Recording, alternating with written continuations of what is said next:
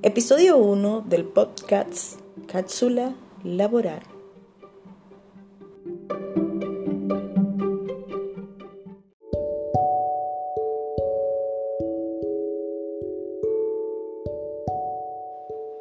Bienvenidos a mi podcast, en donde estaremos compartiendo temas relativos al mundo laboral.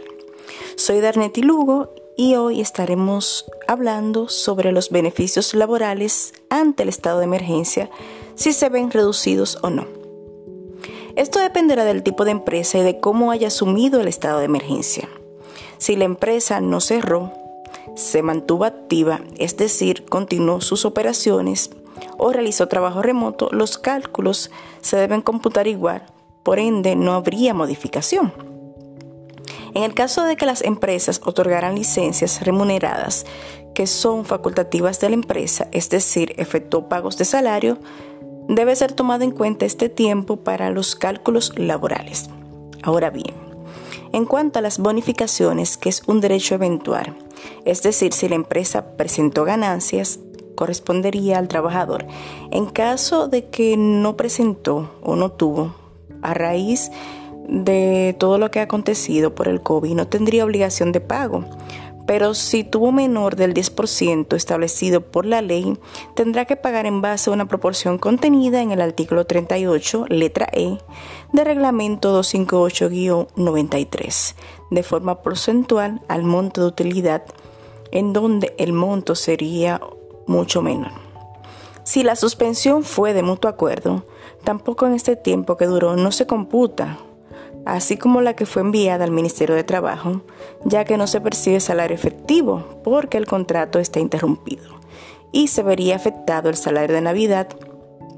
Así también si las partes arribaron a un acuerdo de forma temporal de reducción del salario producto del estado de emergencia con el objetivo de que la empresa pueda garantizar la permanencia en el empleo, puede verse afectado los cálculos del salario de Navidad prestaciones laborales, las cotizaciones ante la TCS, como otros beneficios, que la empresa para motivar al trabajador se verá limitado.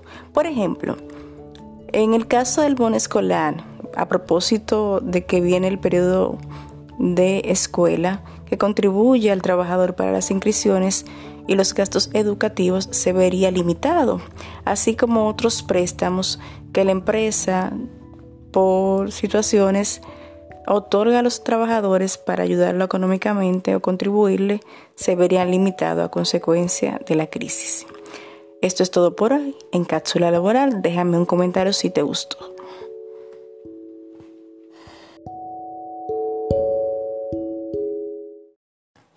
Episodio 2. El fase, la extensión del programa y las posibles confusiones que se generan en torno a su pago.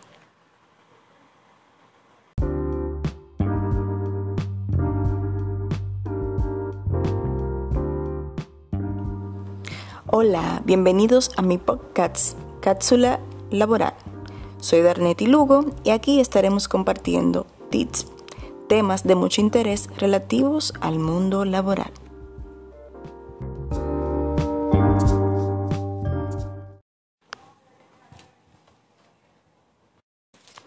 El decreto 143-20 crea el programa FASE Fondo Asistencia al Empleado, cuya finalidad era mitigar el impacto económico provocado por el COVID-19, colaborando con las empresas formales del sector privado y sus trabajadores que estuvieran cotizando en la seguridad social. Se concibió así para que las empresas no manejen el dinero de los trabajadores, sino el Estado pagados mediante sus cuentas bancarias.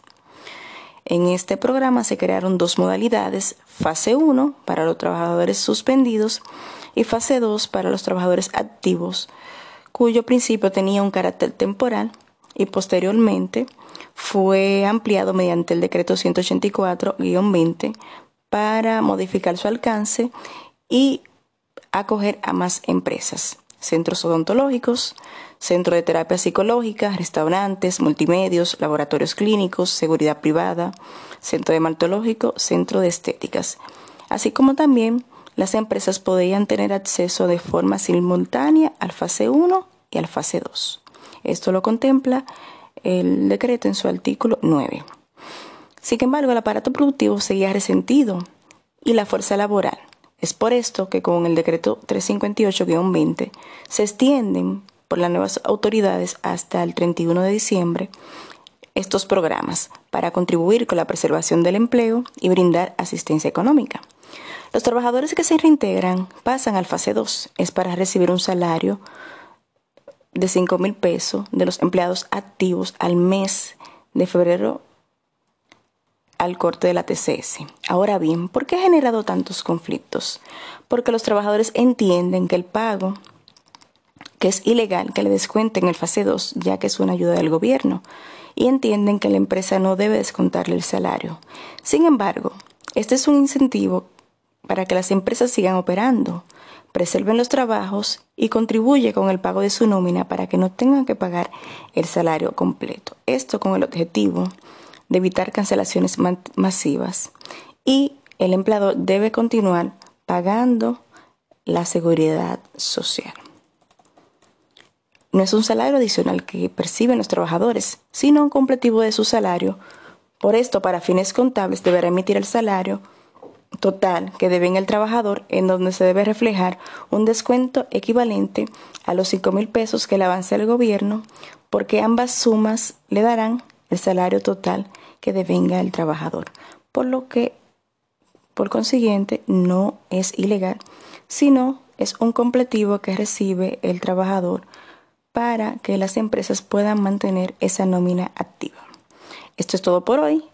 Espero que les haya gustado. Déjenme sus comentarios en el podcast.